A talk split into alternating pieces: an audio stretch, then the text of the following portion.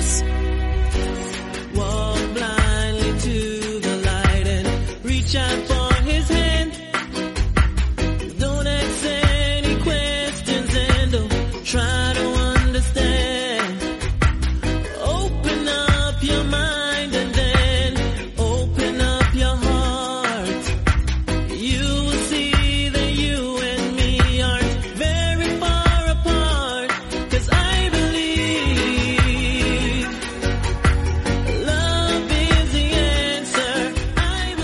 Todos, bienvenidos a una nueva edición, un nuevo programa de MM Adictos.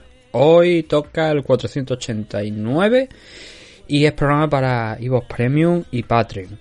A ver, os comento. eh, esto en principio iba a ser un solo programa. ¿Esto qué quiere decir? Que íbamos a hacer la previa de Velator y la previa de UFC. Conjunta, las dos. ¿Qué pasa? Que Velator es el viernes. Entonces, claro. Y encima horario de tarde, porque es en Dublín. Tenemos que intentar, o tarde noche.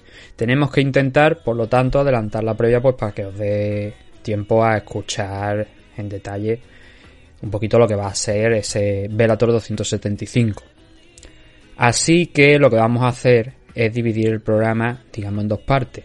Hoy, este programa lo que os vais a encontrar va a ser Velator 275, previa de Velator 275, y mañana encontraréis el resto, la previa de UFC Vegas 49. ¿Vale? Para que así pues estemos divididos. Entonces, el programa no es que vayan a ser dos programas en sí, es decir, la duración no es que vaya a ser doble por programa, sino que vamos a hacer la previa de la misma manera que tenía la intención de hacerla, para que os dé tiempo a escucharlo todo, porque yo sé que, hombre, tantos programas. Hoy todavía tengo que publicar, de hecho, lo que es el análisis de Velador 274, también es exclusiva para vosotros. Eh, bueno, en el momento de que estéis escuchando esto, yo supongo que ya estará publicado. Pero eh, claro, son muchos programas y obviamente no hay tiempo para escucharlo todo, ¿no? Y por eso quiero pues daros tiempo a que por lo menos podáis escuchar esto y tengáis unas 24 horas de diferencia para escucharlo de UFC. Así que, ya con eso en mente, lo primero que tenemos que hacer es daros las gracias a vosotros, a todos los suscriptores de Ivox Premium y de Patreon, por seguir ahí, por apoyarnos cada semana eh, con vuestra suscripción, cada mes y también a nuestros patrocinadores, los Caballeros de Oc y DragonZ.es, la comunidad de artes marciales, del aprendizaje de artes marciales de Nacho Serap.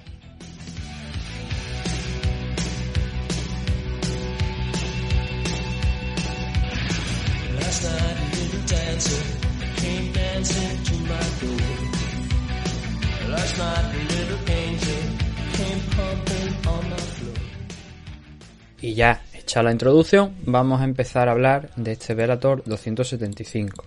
La car preliminar, rápido, y la main car, pues obviamente con más detalle. Lo primero que hay que destacar sobre todo, que obviamente cuando toque la main car hablaremos de ello, es la participación del español José Sánchez, de Sassi, que va a pelear aquí contra Hassan Magomed Sharipov. Ya lo hemos dicho varias veces a lo largo de esta semana, pero sí es el hermano de Zabit. Y esta este, esta pelea, este combate se ha puesto al final en la main card. ¿Por qué? Porque ha habido un cambio, ha habido un ajuste, ya que Peter Quilly, el luchador irlandés, no ha podido estar para esta fecha, se ha lesionado y eso se conoció esta semana. Y por tanto, tanto él, obviamente, como su rival Kane Mousa no van a estar en esta card. Así que con un combate fuera han decidido, han tomado esa decisión de subir a Hassan Magomed Sharipov contra José Sánchez a la main card. Un combate que en un primer momento no estaba puesto ahí, pero que bueno, por estos problemas que ha habido, era el co-main event, ese Quilly contra Mousa. Y al final el co-main event va a ser Liam McCool frente a Sidney Cabana. Va a tener ahí a, Cabana, le van a dar la oportunidad de ese co-main event. Y bueno, Liam McCool pues también hay un premio, ¿no? Que se ha encontrado. Van a ser las encargadas de estar en el co-main event de la noche. Eso es lo más destacable, eso es realmente eh, lo que podemos decir de combates que se han caído, porque ha sido un cambio pues sustancialmente importante, como estáis viendo. Luego, en la car preliminar tenemos peleas que, bueno, a ver, lo he dicho ya en alguna ocasión, pero no es la mejor car preliminar de la historia de Bellator, desde luego. Hay luchadores pues jovencitos, hay luchadores inexpertos que no tienen muchas peleas. Pero luego, por ejemplo, el, combate encargado de cerrar la car preliminar es Brett Jones, el luchador galés, frente a Jurset Kajorov. Ahí por parte de Brett Jones obviamente hay una experiencia y hay un interés, por lo menos por mi parte, por verlo. Fuera de eso, pues bueno, a ver, en 155 libras, el primer combate de la noche, el Lee Hammond, este luchador irlandés tiene un 1-0, se va a enfrentar a Jamie High con un 2-0, ambos británicos, ambos del Reino Unido. Scott Pedersen, un 1-2 galés en 145 libras contra Nathan, Nathan Kelly en 145. Kirill Sidelnikov se va a enfrentar a Gohan Sarikan. El ruso tiene un 13-6 y Gohan tiene un 6-1. Y esto es en la división heavyweight y ambos luchadores ya han participado en varias ocasiones en Bellator, así que más o menos pues son relativamente conocidos, pero sí que es verdad que no están rankeados, que no tienen eh, posiciones altas en por lo general dentro de lo que son las cards de, de pero bueno, vuelven a pelear aquí los dos. Daniel Scatizzi, el italiano, contra Vladimir Tokov. Daniel tiene un 11-5 de récord. Vladimir Tokov tiene un 5-1, un luchador ruso, jovencito también.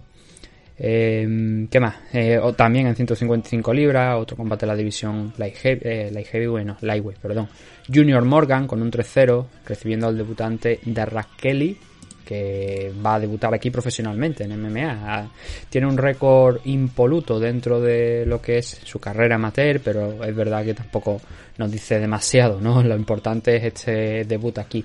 Es un luchador de 23 años, Kelly, que es eh, del gimnasio de, John Cavanagh. Aquí hay luchadores, obviamente, de Cavanagh, ¿no? Estamos hablando de Sidney Cavanagh, por ejemplo, una de las luchadoras que va a estar ahí. Entonces, pues claro, obviamente va a haber sus participantes aquí eh, del gimnasio de, del Straight Blast, como estamos diciendo. Y Kelly es uno de ellos. Va a debutar profesionalmente ahora contra Junior Morgan. Veremos cómo le funciona la cosa. En 115 libras, el. Bueno, eh, tenemos dos combates femeninos. Este es uno de ellos. Danny McCormack con un 5-0 de récord enfrentándose a Stephanie Page. Danny también es del del equipo de, del Straight Blast, Stephanie Page, una luchadora francesa con un 5-3 de récord, que ha peleado ya aquí en, en Bellator, en uno de, creo, creo que fue en el evento que se celebró en Francia. Y Dani también ha, debutado en, en Bellator, está 5-0 como estamos diciendo, y debutó en uno de los eventos que se celebraron en Irlanda. Charlie Leary contra David Gallon son los dos luchadores que quitando algunas excepciones, la verdad, de la CAR, se puede decir que este es el combate casi con uno de los que eh, los luchadores tienen más experiencia a nivel profesional. Estamos hablando de un Lyric con un 17-11-1 de récord dentro de la división Lightweight, un luchador que ha participado en Cage Warrior, que cada vez que Bellator viene a Europa, pues suelen contar con él. Eh, en Brave también lo hemos visto en alguna ocasión y un David Gallon con un 19-7-2 de récord, que a lo mejor alguno de vosotros lo recordáis porque participó en el World of Titans que se celebró en, Cataluña, en Barcelona, y peleó contra Abner Llovera. Eh, Abner ganó aquel combate, derrotó a, a Gallon, lo noqueó en el tercer asalto y bueno, es un, también un trotamundo, ¿no? Pero eh, poquita importancia. Lo más destacado sobre todo es una victoria precisamente contra el Comain Eventer de este, eh, bueno, el anterior Comain Eventer de este evento, eh, contra Kate Mousa. Y luego también una victoria que obtuvo fuera en 2019 contra Ross Pearson, contra el veterano de, de UFC. Pero claro, ya en declive, en pleno declive Peterson, ¿no? Pero bueno, para que os hagáis esa idea, ¿no? De, de lo que hay en juego aquí, que realmente no hay nada, pero lo que os quiero decir es que son dos luchadores expertos, ¿no? Y el último combate de la car preliminar es el que hemos mencionado, este Brett Jones contra Horshed eh, Kajorov. Brett Jones sigue con ese 17-3 de récord. Yo, la verdad es que eh, no entendí muy bien por qué abandonó UFC, porque venía con una racha de dos victorias consecutivas y se fue en positivo, se fue con un, me parece, creo que fue un 5-2 de récord. Es verdad que los combates contra la gente importante de, la división Bantamweight en UFC, pues los perdió. Estamos hablando del actual campeón Aljamain Sterling y también contra Pedro Muñoz, que por lo general ha estado rankeado dentro del top 10. No sé si ahora mismo está rankeado Muñoz dentro del top 10, pero sí que ha estado durante bastante tiempo y hubo, tuvo su victoria contra Cody Garbrandt, por ejemplo, y estuvo ahí bastante bien posicionado dentro de la división, hasta que, pues bueno, algunos combates le han hecho bajar un poco ¿no? Pero Brett Jones fue sorprendente. Para mí fue sorprendente que dejara la compañía. Y luego debutó en Bellator en el 2021, en mayo, contra Dani Sabatero. Perdió aquel combate por una decisión unánime y digamos que, bueno, no fue el debut soñado, la verdad. Porque es un grandísimo luchador, es un tío que el suelo lo maneja muy bien. Eh, de hecho, a mí me llevó a confundir eh, Brett Jones con... Y ahora no me acuerdo cómo se llamaba este otro luchador belga. O sea, belga, perdón. Galés que siempre lo tengo que mirar porque es que nunca, nunca, nunca me acabo acordando de eso. Es un luchador que Jack Shore, Jack Shore es el nombre que estaba buscando, no, creo que es el nombre. Déjame que lo compruebe porque ya uno creo que se olvida de esto, pero creo que estamos hablando de Jack Shore, que también es galés, que también es un luchador muy parecido a Brett Jones en tema de del de grappling y que actualmente está en UFC. Un tío que pelea un Cage Warrior con mucho nivel y que ahora anda por ahí. Y muchas veces los confundo a ambos por eso, ¿no? Pero no, Brett Jones eh, tiene 30 años nada más, así que, oye, ahora necesita esta victoria. Enfrente, que, enfrente va a tener a un 8-0 de récord que ha debutado yo también en Bellator, derrotó a Jair Jr. en el 2021, en octubre del año pasado y que está invicto, pero que sí que es verdad que eh, casi todas las victorias que ha tenido son por finalización, pero que realmente para mí, desde mi punto de vista, no ha enfrentado a nadie parecido a Brett Jones. ¿Esto podría ser un combate de estilo? Pues mm, bastante probable que sí, que lo podríamos considerar un combate de estilo porque como digo, eh, Kajorov ha tenido varias victorias por, por finalización, por KO, por golpe y eso demuestra pues que aparte la apodan eh, killer, le, apodan asesino, así que podemos hacernos una idea por dónde van a ir los tiros frente a Brett Jones y Brett Jones mm, no es que eh, sepa mm, no es que no sepa intercambiar golpes, obviamente, pero su principal arma, digamos que está en el suelo. Ahí es donde es especialmente peligroso y vamos a ver si es capaz de conseguir poner a su rival contra la lona y a partir de ahí pues trabajar, ¿no? Pero bueno, ese es el último de los enfrentamientos de esta car preliminar, que nuevamente, como de costumbre, si no hay cambios de planes, se va a poder ver íntegramente gratuita a través de YouTube, sin ningún tipo de problema, si todo va bien. Eh, yo espero que sí, porque el último evento de Velato 274 está ahí, se puede ver la, car preliminar, la, main car no, pero la car preliminar sí. Una pena que no hayan sacado a Sassy, ¿no? De ahí, en el sentido de, eh, podríamos haberlo visto sin necesidad de, de esperar ni de tener que hacer cosas raras, pero bueno, por fortuna lo han ascendido a la main car y pues va a tener más exposición, que es lo principal también, ¿no?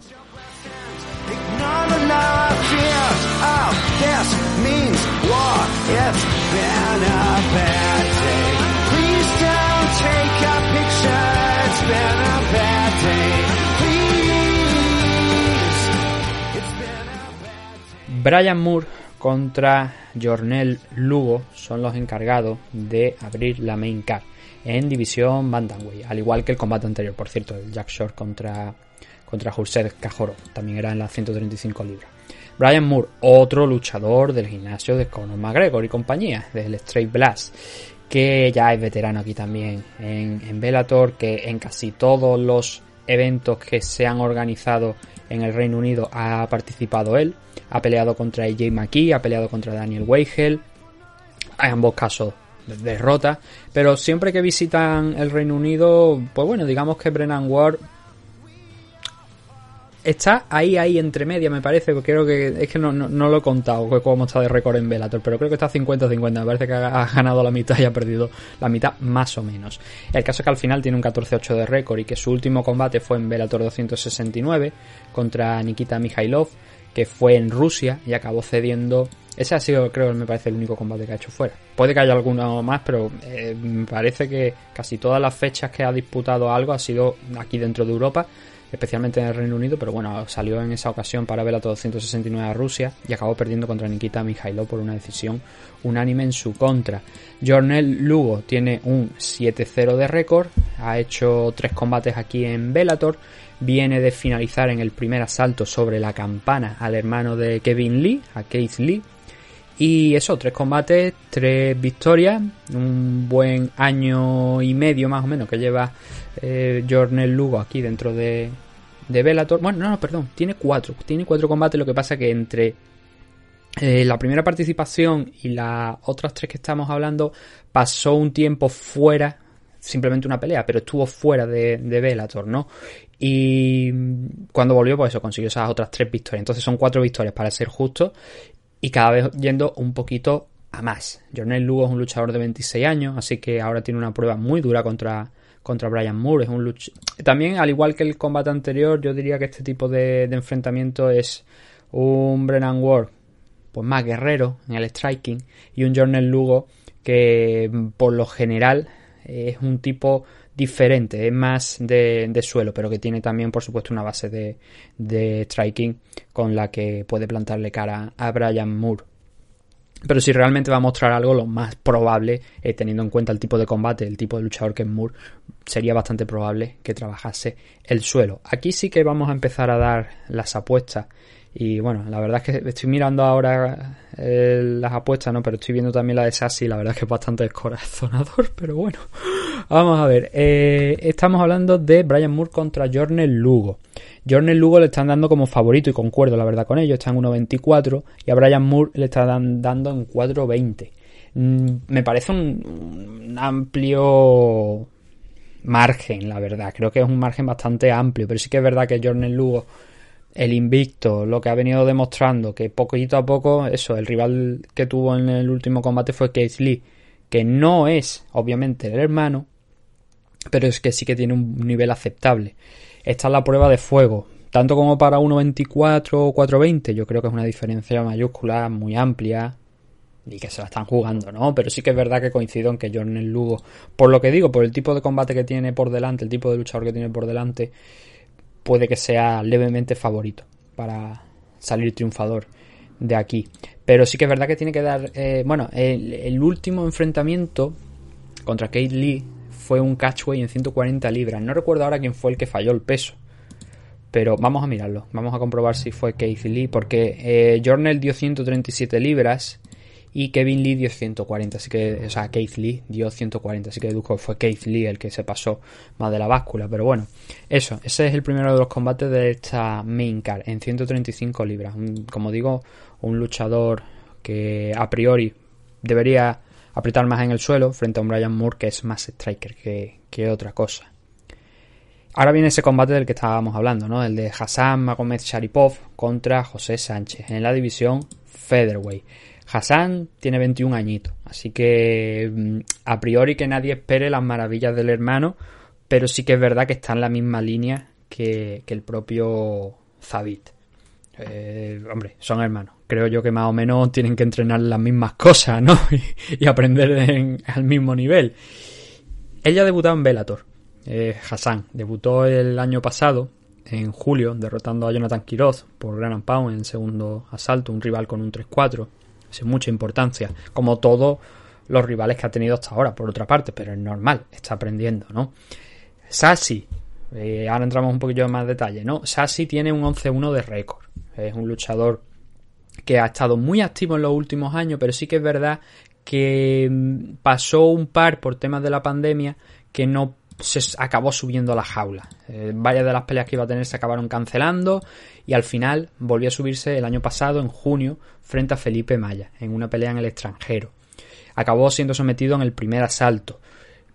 Pero también es verdad que él tiene varias victorias por sumisión y que también da mucha guerra en el striking. Eh, no sé cuál es el alcance de, de porque no hay datos realmente oficiales y a veces es bastante complicado conseguirlo. De altura están al metro 75 más o menos y Zabit está en el eh, Zabit, perdón. Hassan está en el metro 80. Probablemente veamos a Zabit aquí, muy probablemente lo veamos. Eh, claro, coño, es que no, ahora estoy echando yo cuenta. Veréis. No, no, porque dijo el 28 de febrero. Eh, ¿Por qué estoy pensando esto? Porque si recordáis, Zabit puso una enigmática publicación en la que dijo que el 28 o algo volvía, algo así dio a entender, pero claro, eso era dos eh, días después del evento programado por UFC este fin de semana, que es el UFC Vegas 49, entonces entendía pues que no iba a estar para ese evento. Y pensaba yo que digo, ah, bueno, a lo mejor es por esto, ¿no? Porque es casi seguro que Zabi estará en la esquina de, de Hassan. Veremos si. Primero, cómo lo vemos físicamente, porque está teniendo sus problemas, sus más y sus menos Y segundo también, eh, vamos a ver si anuncia algo o se comenta algo. Tiene contrato con UFC, obviamente, y si va a pelear, va a pelear en UFC, no va a pelear en otra compañía. Pero, oye, nunca se sabe si por medio de algún periodista o algo puede dejar alguna información que pueda ser útil sobre su futuro. Seguramente alguien lo va a coger y le va a preguntar y va a decir, Zabí, esto, y ya veremos si Zabí responde o no. A nosotros lo que nos interesa en esta ocasión, pues eso, es el hermano, ¿no? Con ese 6-0 que tiene hasta ahora de récord, habiendo finalizado todos sus combates menos uno, que fue a decisión unánime. Y es así lo que digo, ¿no? Tiene ese 11-1 con esa historia que, hemos comentado. Y hubo un tiempo donde estuvo muy activo, es lo que os he dicho. En 2019, en, bueno, en sí, en 2019 peleó cuatro veces, fueron cuatro victorias. Sí que es verdad que algunos de sus rivales, pues claro, de cara a esta pelea, pues se puede decir que Hassan tenía y tiene más nivel que, ellos, pero por ejemplo tiene una victoria contra Aliston Cordeiro, que es un luchador que hemos visto en muchas ocasiones peleando aquí en, en terreno nacional y concretamente en AFL, pero que bueno, últimamente también es verdad que, que Cordeiro, toda la buena racha que, que, llevaba, pues ha ido perdiendo poco a poco todo ese, ese fuelle, ¿no? El, su último combate, de hecho, fue contra Enrique Marín, combate de MMA, y, lo acabó también perdiendo, ¿no? Pero bueno, que la, todo ese trabajo de Sassi eh, al final ha desembocado en esto, en este enfrentamiento contra Hassan Magomed Sharipov. Las apuestas, como he dicho, son bastante. Te, o sea, te tiran para atrás automáticamente. Y entiendo por qué. A Hassan están pagándolo a 1.11. Y a Sassi lo están pagando a 7 euros. O 7 dólares, la verdad. La cuota está a 7. Es muchísimo. Es una auténtica barbaridad. No conocen realmente a, a Sassi. Por cierto, la pelea es en 145 y creo que su último enfrentamiento no fue en 145, lo de Sassi, pero generalmente sí.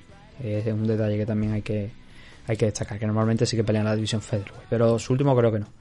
También puede influir, ¿no? Un poquito. Veremos. Con, por ejemplo, Joel en UFC Vegas 49 puse el otro día el meme de aquel capítulo de Los Simpsons de estoy harto de tu falta de fe y le mete una bomba casera al perro en la boca, ¿no? Aquí con Sánchez no es que no tenga fe, pero sí que es verdad que digamos que la experiencia de Joel y el nivel de Joel hoy por hoy, ¿vale? Hoy por hoy, desde luego no es el mismo que, que el de Sassy. Eh, entonces, yo creo que no es favorito pero no sé si a lo mejor como para pagar 7 por su victoria. Creo que es mucho. Obviamente el nombre, el apellido Magomed Sharipov pesa mucho. Pero bueno, oye, de perdidos al río, ¿no? También os lo digo. Um, por algún sitio hay que empezar. Y si este combate a Sassi, que no descartemos que pegue el zambombazo y gane, ¿no? Que yo también creo que no es favorito, pero oye, siempre puede acabar ganando el combate. Estos MMA sorprendiendo a, a Hassan y, alzándose con la victoria. Y bueno, eso sería un salto muy importante, ¿no? Porque de cara al público internacional, pues dirían, pues mira, este es el hombre que derrotó al hermano de, de Magomed Sharipov, ¿no? Pero bueno, lo tendremos que ver el sábado, a ver, ojalá, ojalá podamos hablar eh, la semana que viene de una victoria de, de Sassy. Si no, pues bueno, no pasa nada. Es un combate complicado, es un combate difícil y esto forma parte del aprendizaje por más experiencia desde luego que tenga Sánchez, que son el doble de los combates que ha disputado hasta ahora Magomed Sharipov.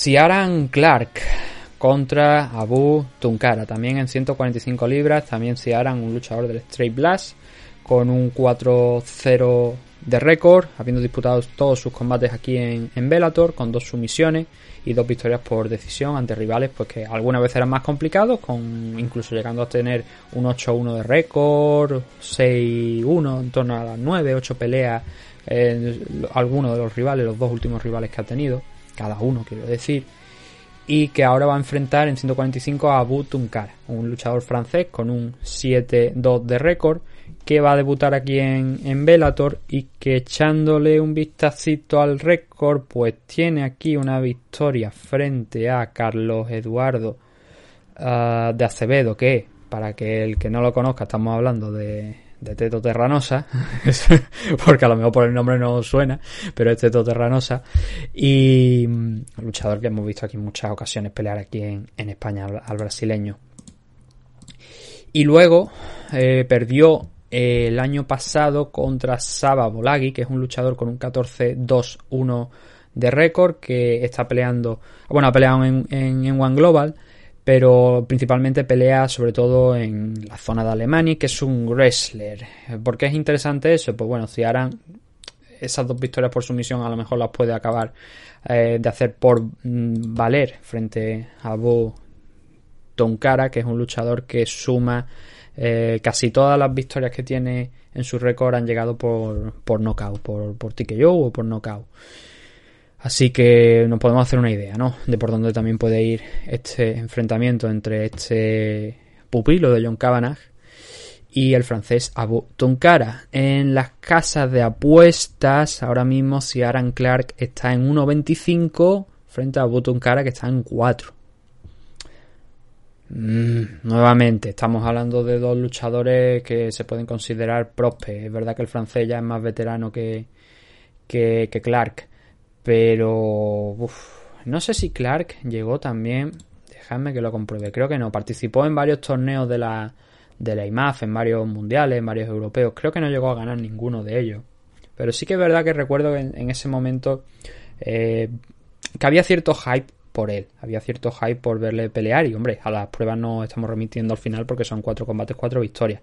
Pero sí que es verdad que ese 1.25 contra un 4 teniendo la pegada que tiene Tonkara. A ver si pongo como favorito a Ciaran Clark, pero igual es demasiado. Yo no lo pondría tan amplio. Cada uno con su dinero que haga lo que quiera. Ese era el tercer combate de la cara y ahora nos vamos con el Comain Event. Estamos sobre nada más sobre la media hora. Me estoy sorprendiendo porque el análisis de Velato 274 y el y esta previa que estamos haciendo de Bellator 275 están siendo bastante cortas también porque es verdad que eh, con UFC en principio pues también tenemos muchos más datos sobre parte de la CAR preliminar y tenemos muchas más cosas que se comparten que nos sirven para hablar de, de ellos pero eh, aquí en este caso, pues en Bellator, algunas cositas sí, porque ya son luchadores que hemos visto anteriormente o que se les puede seguir mucho más, como el caso de Brett Jones, Brian Moore, pero hay otros que no tanto, no tanto. Entonces, claro, la experiencia pues no es tan amplia como desde luego en las CAR de, de UFC. Ya veréis que la previa de UFC pues probablemente sea más larga. Pero bueno, a ver, esta pelea, este Liam McCool contra Sidney Cavanagh. Cavanagh sí que está rankeada eh, Liam McCool, no recuerdo, pero dejadme que lo compruebo porque tengo por aquí los rankings. Liam McCool está así, la cuarta, en cuarta posición. Y Sidney Cabana está la quinta, así que es cuarta contra quinta. Aquí la peculiaridad es que si no están las cosas, los datos equivocados, Sidney Cabana es del Stray Blast de Irlanda. Y sin embargo, Liam McCool es de Irlanda del Norte, pero de otra sucursal del Stray Blast, de otro gimnasio de, del Stray Blast. No sé si estos datos serán correctos o no, pero es la historia, es la, es la cosa, ¿no? Es lo, lo, que hay aquí. Y es cuarta contra quinta. Eh, Sidney Cabanas, como recordaréis, supongo, fue la última rival de Chris Cyborg. Chris Cyborg, que por cierto se ha quedado de momento sin combate porque todo apuntaba a que iba a enfrentarse contra Kazingano, pero finalmente a Kazingano la van a enfrentar contra Pan Sorenson. Porque al parecer, según dijo Scott Cocker, creo que fue el pasado sábado cuando se celebró el último evento, Kat, eh, bueno, el manager de Kat, el entrenador, no sé si manager o entrenador, no sé quién había sido exactamente, había pedido eh, tener un combate más antes de disputar ese cinturón contra Chris Cyborg, ¿no? que es la pelea más grande que se puede hacer ahora mismo en estos momentos dentro de la división Featherweight.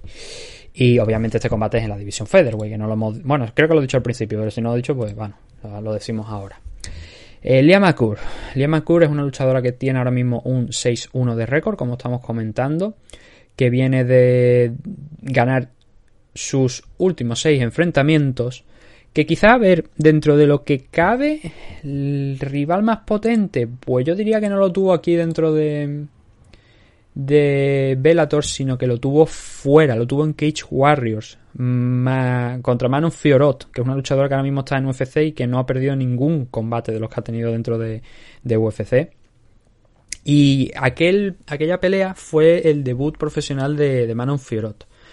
Eh, era el segundo combate para Lia McCourt y Lia ganó una decisión dividida en el Cage Warriors 94, por si queréis echarle un vistacito en el Fight Pass, que supongo que, que estará por ahí.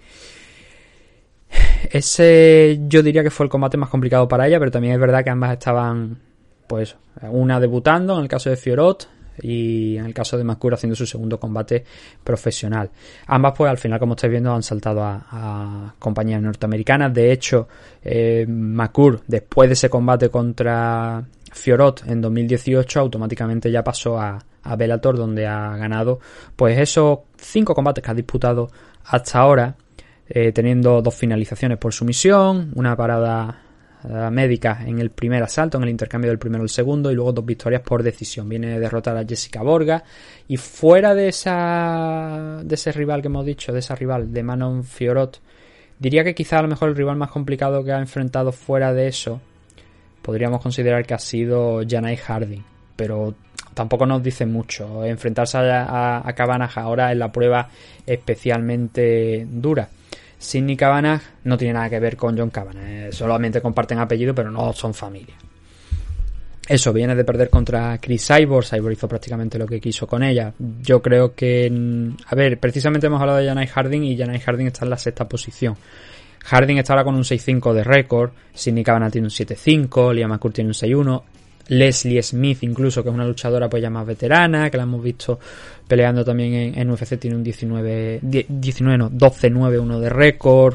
No hay mucha experiencia dentro de la división. Y las más expertas, pues eso, son Chris Cyborg, especialmente Arlen Blenko, Kazingano, y son las luchadoras de más nivel. Pero es que ya Chris Cyborg se ha ventilado prácticamente a todas.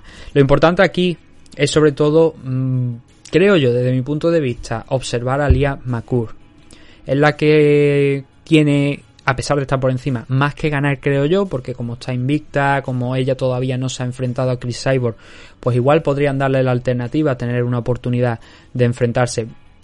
Quién sabe, seguramente si gana Liam McCourt la enfrente contra Arlen Blenko. Si es Sidney Cavanagh la que gana, veremos, porque a lo mejor pasa por, por Leslie Smith, ¿no? Que ya se enfrentaron antes, pero fue una decisión ahí que no fue del todo muy muy clara y que a lo mejor cabe la posibilidad de que se vuelvan a ver las caras.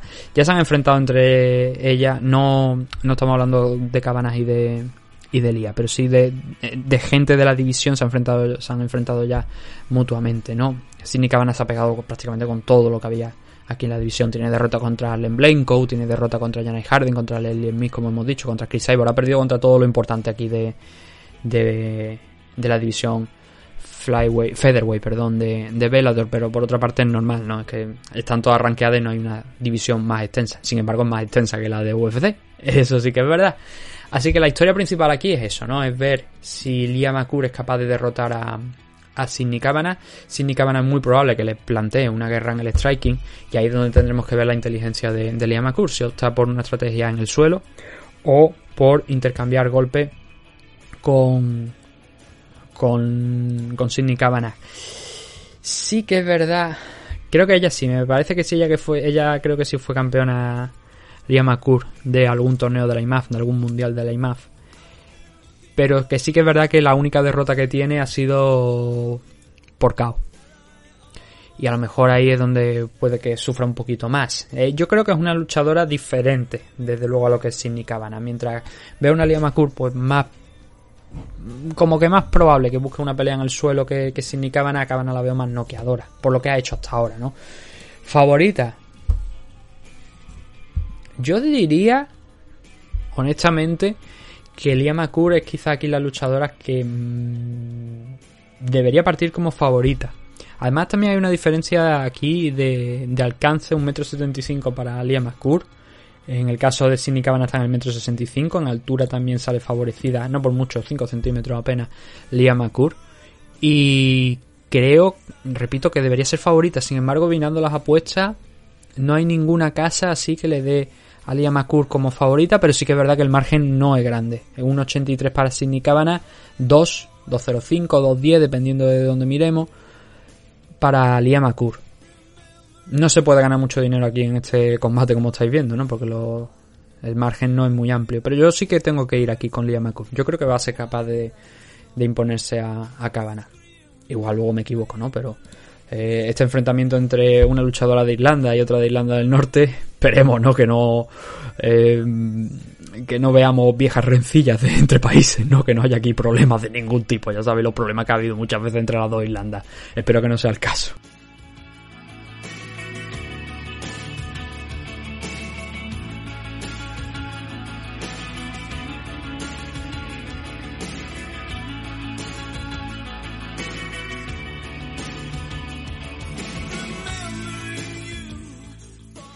Llegar Musashi contra Austin Vanderford es el combate que cierra esta main card y este evento de Bellator 275 y obviamente la defensa del cinturón de 185 libras, división middleweight.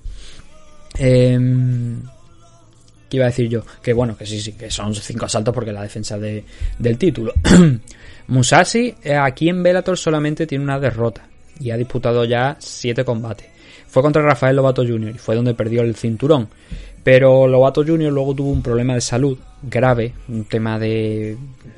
Creo que era un problema cerebral de de algo de un coágulo, de alguna cosa, algo que no le, que los médicos no lo veían muy seguro, el dejarle pelear a, a Rafael Lobato Jr.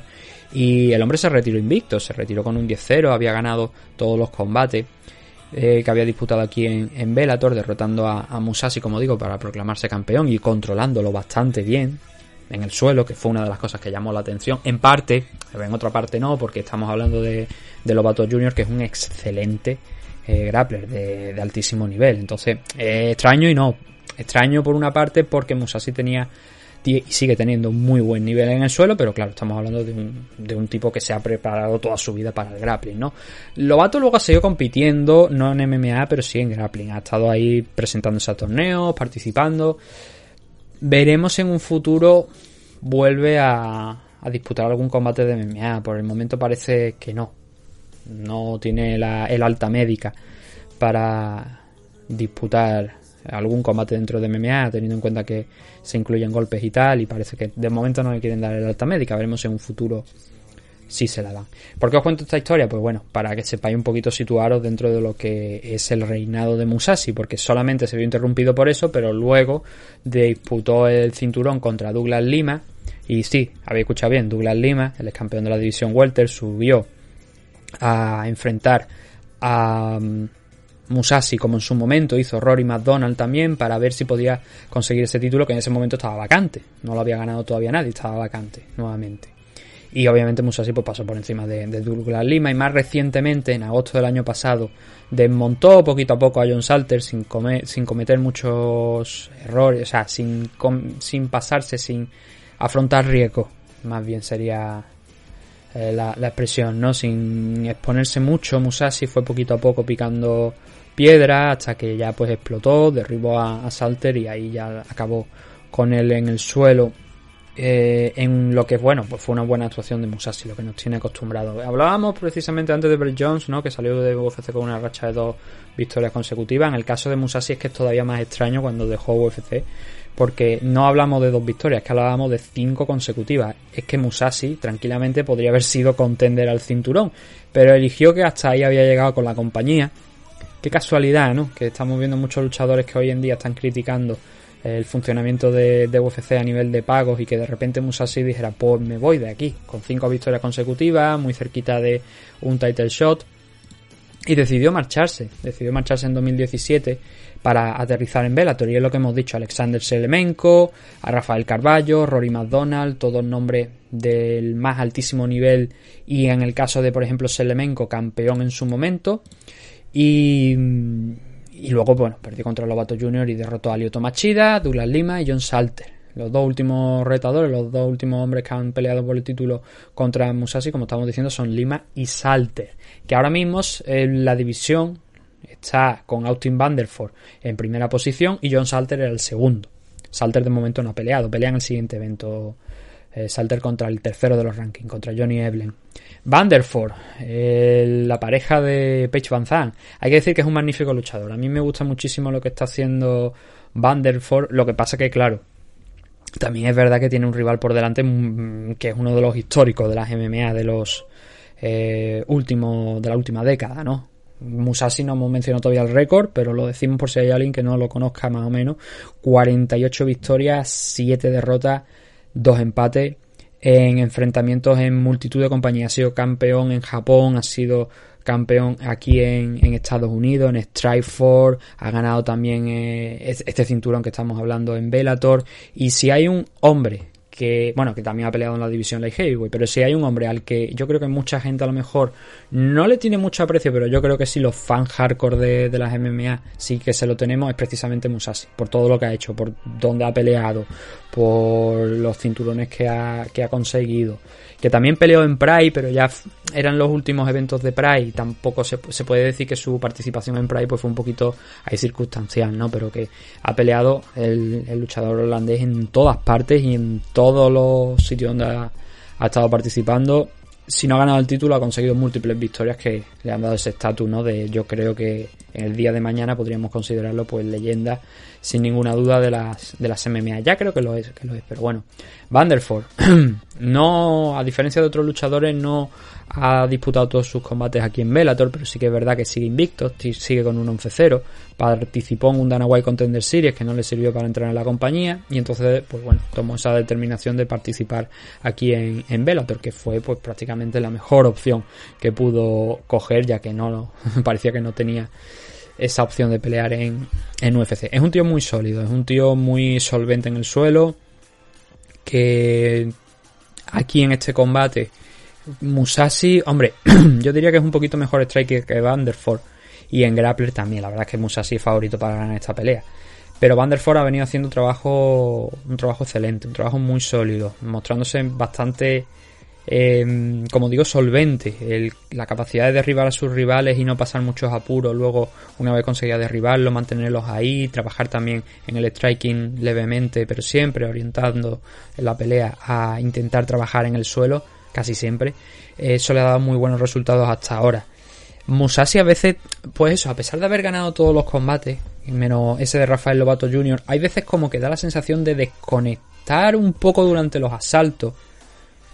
Mm, es algo que tampoco nos coge mucho de sorpresa porque lo hemos visto ya que es un tipo muy tranquilo y a lo mejor dentro de esa tranquilidad si Vanderford es capaz de apretar un poquito desde el asalto inicial. La cosa es que Vanderford trabaje desde el primer asalto. Si Musashi le coge el centro y empieza a, a dejar ir las manos un poquito y a rinconarlo, como hace en muchas ocasiones contra muchos rivales, pues entonces ahí es cuando se complica la cosa para Vanderford. Pero Vanderford tiene que probarlo pronto, tiene que, digamos, marcar unas líneas a las que Musashi deba estar atento en esta pelea sobre todo si quiere por lo menos tener la más mínima oportunidad, porque Musashi es mejor luchador que, que Vanderford.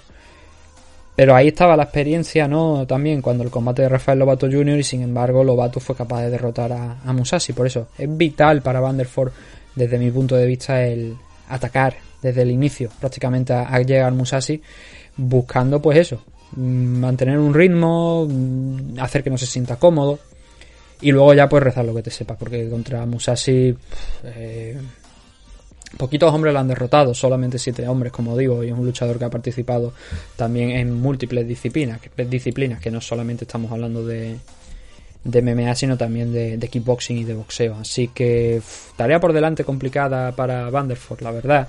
Sin embargo, mirando las apuestas, oye, creo que, mm, a ver, no sabría decir si son generosas o no, pero veo a Musashi con un 1.44, ni que decir tiene que Musashi favorito para ganar esta pelea, y a Vanderford lo veo un 2.85, no es mucho, la verdad, no es mucho y eso quiere decir pues que las casas de apuestas ven como favorito, claro, a Musashi, pero que tampoco ven a Vanderford muy, muy, muy, muy allá de las posibilidades, no la ven muy, muy, muy remota. Yo tampoco las veo remotas, las veo muy remotas, pero es lo que digo, va a tener que apretar desde el inicio si realmente quiere conseguir la victoria porque Musashi, dentro de esa tranquilidad, igual es ahí donde tienes que hacerle dudar. Al principio. Ya luego como tú le cedas, que fue lo que le pasó un poquito a John Salter, ¿no? Que cedió Salter mucho terreno y ya luego pues le fue prácticamente es muy difícil de recuperar en, a nivel mental y también luego a nivel físico, porque Musashi ya buscaba los golpes de poder, teniéndolo cerquita de la jaula, los derribos, trabajar ahí. Tiene que hacer, tiene que proponer Vanderford si quiere ganar esta pelea. Así que nada, esto es todo lo que teníamos para esta primera parte de este programa de, dentro de lo que era la card de Velator 275 y bueno, lo vamos a dejar por, por, ahora aquí como digo, para ya mañana pues hacer la previa de, UFC.